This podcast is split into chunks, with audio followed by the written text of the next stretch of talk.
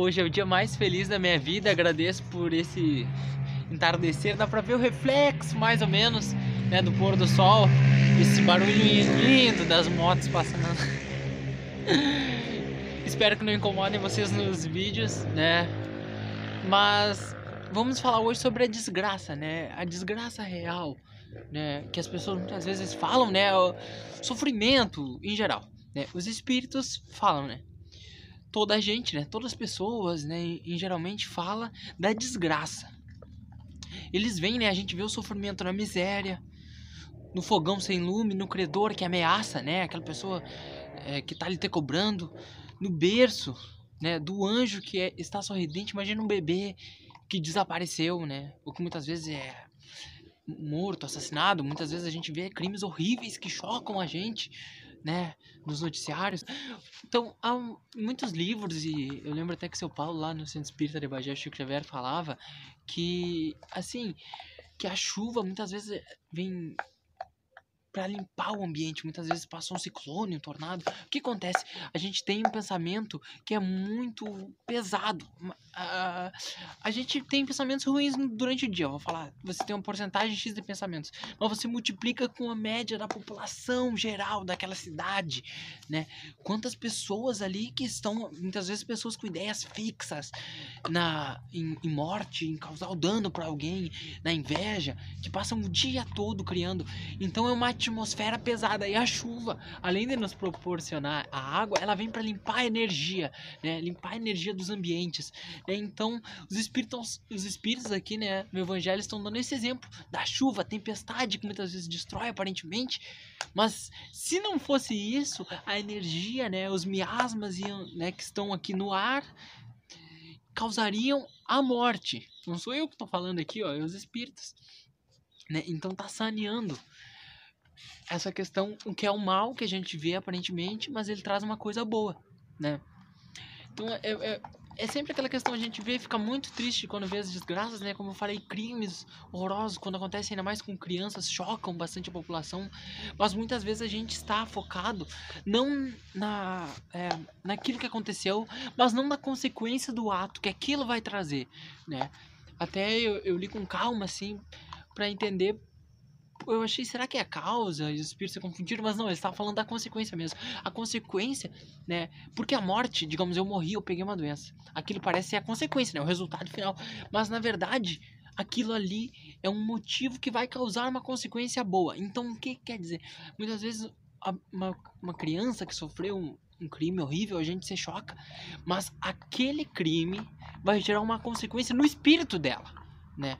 Muitas vezes, porque a gente vê uma criança, um anjo, né, inocente, mas na verdade ele é um espírito velho, milenar, que passou inúmeras vidas, inúmeras vidas, e muitas vezes, na maioria das vezes, ele mesmo pediu para passar aquela aprovação.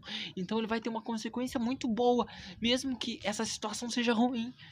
Os fins justificam os meios. É, você pode inverter, mas o, o, o significado é que muitas vezes você. Ou Deus escreve certo por linhas tortas. É, é basicamente a mesma frase. Você passa por caminhos espinhosos, mas que o fim vai justificar aquilo. Né? Você vai sair uma boa pessoa daquilo. Né? Mesmo que aparentemente seja um sofrimento. E que também dá exemplo de coisas boas que a, a, população julga como maravilhoso. Podia dizer as drogas. É algo. Ah, muita gente usa droga, acho aquilo lindo. Mas a consequência é devastadora. Os espíritos falam que tem muitas coisas que aparentemente são boas, né? Mas que trazem uma consequência. Então a gente tem que julgar aquilo que é bom, que é ruim, na consequência da alma do indivíduo, que vai mudar, né? E fala aqui, ó, que importa ao soldado, né? Tá fazendo uma, uma metáfora. Ao soldado que no meio da guerra, né, ele perde as armas, a bagagem, os uniformes, desde que ele saia vivo da guerra, saia vencedor, né, e com glória. E também segue falando, né, que importa aquela pessoa que tem fé no futuro, né, digamos que tá na batalha ali da, da vida, né, que é o que diz aqui, na guerra, e ela morre, né, que importa dela perdeu o manto da carne, contando que a sua alma entre gloriosa no reino de Deus, né?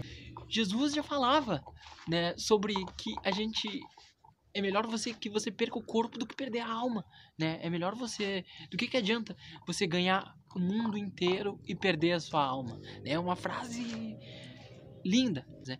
Inúmeras palestras eu já vi, conheci pessoas com, que muitas vezes trabalham na doutrina espírita e acontece algo ruim com elas. E elas ficam tristes, né? Porque ela, pai, eu me dedico, viajo, faço palestra, tudo e aconteceu isso ruim. E sempre vem aquela resposta, né? Muitas vezes a pessoa ela perdeu um dedo, mas aí os espíritos falam, na verdade você ia perder um braço inteiro, mas graças ao que você fez, né? Você só perdeu isso. Então muitas vezes a gente vê aquela desgraça é, e, e se julga, fica triste, mas na verdade aquilo ali é por um bem maior que muitas vezes a gente não entende, né? Mas é um bem maior, né? E a gente tem que aprender.